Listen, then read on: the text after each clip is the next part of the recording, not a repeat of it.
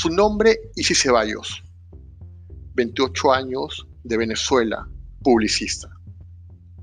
Tiene un testimonio de vida de mucha intimidad con Dios, pero también de cierta lejanía. A pesar de eso, hay algo que marca su vida, y son las enfermedades. Y si sufre de un par de enfermedades que le han causado eh, aflicción, que le han causado depresión y que impactaron en algún momento su autoestima. Sin embargo, más allá del detalle, marca algo muy importante en su testimonio, y es cómo esas enfermedades le dieron a ella un propósito de vida. Mi nombre es Pedro José y bienvenidos y bienvenidas a Adulam. También empiezan a, aparecer, a, llegar a mi vida este, las enfermedades, las convulsiones, la psoriasis, ¿no? Y eso em, suma a la, falta de autoestima. Yo sentía que no, no, no, encajaba, no, no, era igual a las demás, a lo mejor me sentía fea, me sentía distinta. Como te comentaba, cuando yo conozco de Dios, eh, lo conozco eh, también, estaba con, con, un sentimiento de que, de que era muy difícil para mí decirle a mi familia que yo estaba en esto, porque cada vez que íbamos a la iglesia, mi padre no, nos llevaba a la contraria, nos decía, bueno, ¿por qué van? No sé, ocupen su tiempo en otra cosa, eso es mentira, o qué sé yo, cualquier cosa no, o porque van tanto a la iglesia. En cierta manera, este, íbamos tanto, también era por, por alejarnos de esa situación, por alejarnos de ese sentimiento de que de que en casa no, no era un ambiente agradable, por decirlo así. Estaba muy débil emocionalmente y, y pues eh, me ganó las emociones.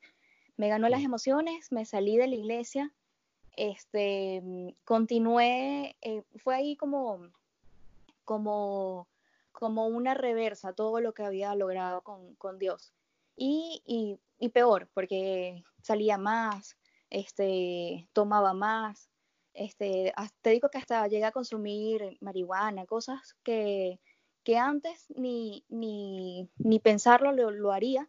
Luego allí empezaron a, a surgir, eh, surgir la, la, crisis de Venezuela, empezó a, aparecer toda esa problemática y bueno, nos, nos tomamos la idea de, de, buscar la solución, que era en ese entonces emigrar.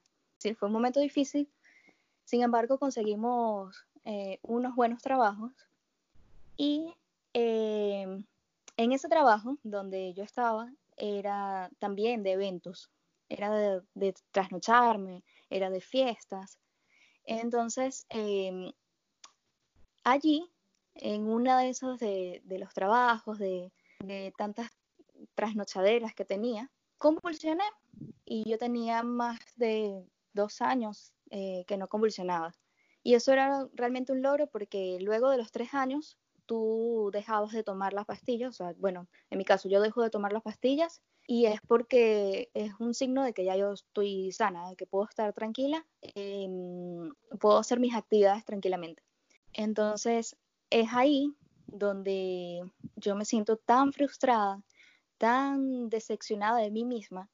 Y fue un momento complicado, ¿verdad? Yo no quise decirle a nadie, bueno, mi esposo siempre ha estado allí cuidándome de, de, cuando pasan esas cosas de esto es algo que yo también le agradezco a Dios tanto porque las convulsiones pueden pasar en cualquier momento. O sea puede pasar eh, cruzando una calle puede pasar bajando las escaleras puede pasar en cualquier momento y Dios me ha protegido tanto que siempre cuando me pasa eso yo estoy al lado de mi esposo o estoy al lado de, un familiar que sepa reaccionar ante esa situación.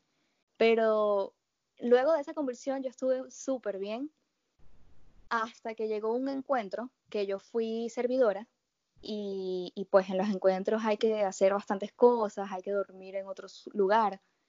Y, de madrugada eh, me pasó un episodio de esto, convulsioné. Y tú dirías, o bueno, yo diría, Señor, ¿por qué? ¿Por qué si te estoy sirviendo? ¿Por qué si estoy aquí? ¿por qué me pasa esto? ¿Por qué tiene que pasarme esto de nuevo?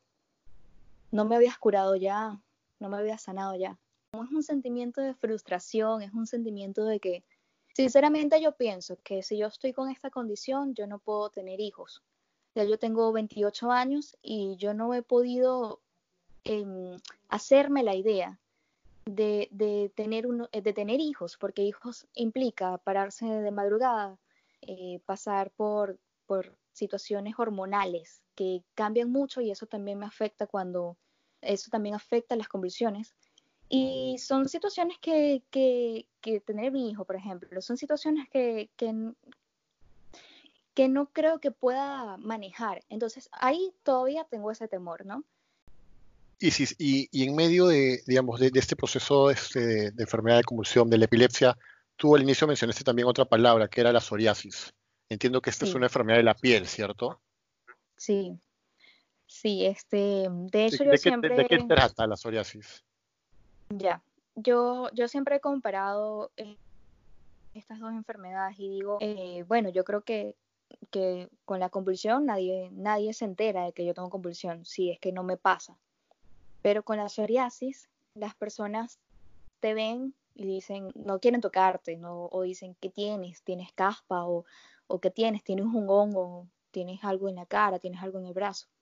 Entonces, em, es, eh, la psoriasis es una enfermedad que, eh, inmunológica que te da por, por que porque tu, tu sistema inmune piensa que tienes algo que, él quiere defenderse. Es decir, por ejemplo, si a mí me pica una mosca y me saca un poquito de, sangre, eso, la, eh, mi cuerpo dice, bueno, tengo que defenderme. Entonces saca piel sobre piel sobre piel. Naturalmente, todos los seres humanos mudamos la piel. Em, si, si, mal no, si no me equivoco, eh, una vez al mes o a la semana, algo así, este, estamos mudando la piel. Pero eh, en la psoriasis es casi que diariamente, diario, diario, diario. Entonces son, son parches de piel sobre piel sobre piel que, que, sucede porque tu sistema inmune está tratando de protegerse, pero también se activa por el estrés, por, también por el trasnocho, entonces, sí tiene eh, las maneras de cuidarse de ambas enfermedades, sí tienen relación. Mis peores momentos de depresión, de, que em, estaba insatisfecha conmigo misma, sí es cierto, porque no me comparaba, ¿no? Me, comparaba con mis amigos, me comparaba con, mis amigas sobre todo, ¿no? Me comparaba con su vida, me comparaba con, con que, wow, ellos se ven espectacular, espectacular en traje de baño yo no puedo, yo tengo que irme con un, suéter, tengo que irme con un buzo. Entonces ahí es cuando yo me siento un poco como que, este, ¿qué hago? O sea, no quiero salir, no quiero ir para tal sitio, así sea que tenga que servir. Yo digo, no quiero ir, o sea, estoy así, con el cabello así, estoy, me siento mal, pero siempre busco una solución. No sé, me pongo un gorro o algo, porque yo digo, a pesar de que no quiero, porque me siento mal físicamente, este, debo, debo hacerlo. Yo luchaba conmigo misma para que eso no fuese tan profundo, porque eh, sabía que, que, si, que si mm, me, me, me, dejaba llevar por eso, iba a ser más feo de lo que, de lo que ya era. Iba a ser muy, muy complicado llevar estas enfermedades. En este tiempo específico, le pedí a Dios que me quitara esta enfermedad, que, que, que, por favor me demostrara que Él podía, que hiciera un milagro en mí, que, que ya quitara todo eso para yo no sufrir más, le decía. Pero, mm, pero eso no pasó. Eso no pasó, yo aún sigo eh, tomándome mis pastillas porque conozco mi cuerpo, conozco mi cerebro y sé que cuando yo estoy en mis momentos de más cansancio, aún siento cómo chocan esas neuronas, no sé cómo explicarlo, pero es como un choque de electricidad en mi cerebro. Y eh, sé, estoy segura de que aún no estoy curada, Pero he tomado esta situación, eh, o bueno, no he tomado, sino que Dios me da esta situación de que hay un propósito en ello, porque se han acercado a mí personas que, que dicen, wow, este, yo necesito eso, o sea, yo necesito que a pesar de, de mi situación, yo sirva, a pesar de mi situación, yo quiero conocer a Dios, porque tal vez no es una situación de enfermedad, tal vez no es una situación, digamos, de migración, tal vez no es una situación em, como las que yo pasé, pero es algo que, que tú puedes tomarlo, o, bueno, las personas que, con las que yo me he cruzado, pueden tomarlo en comparación, ¿no? O sea,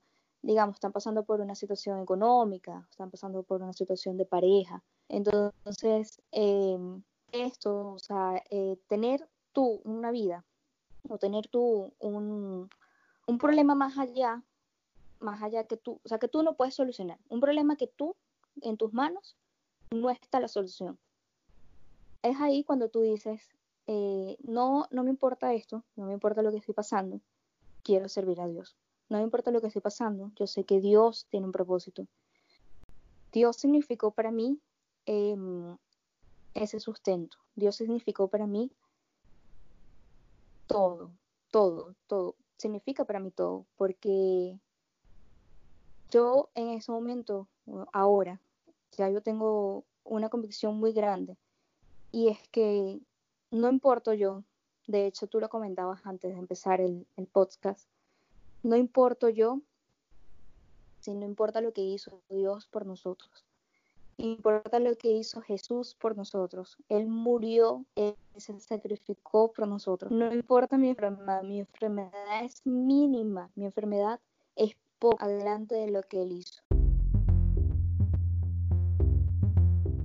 Yo uso estas herramientas, digamos así, mi convulsión, mi enfermedad, yo uso estas herramientas para, para llevar la palabra.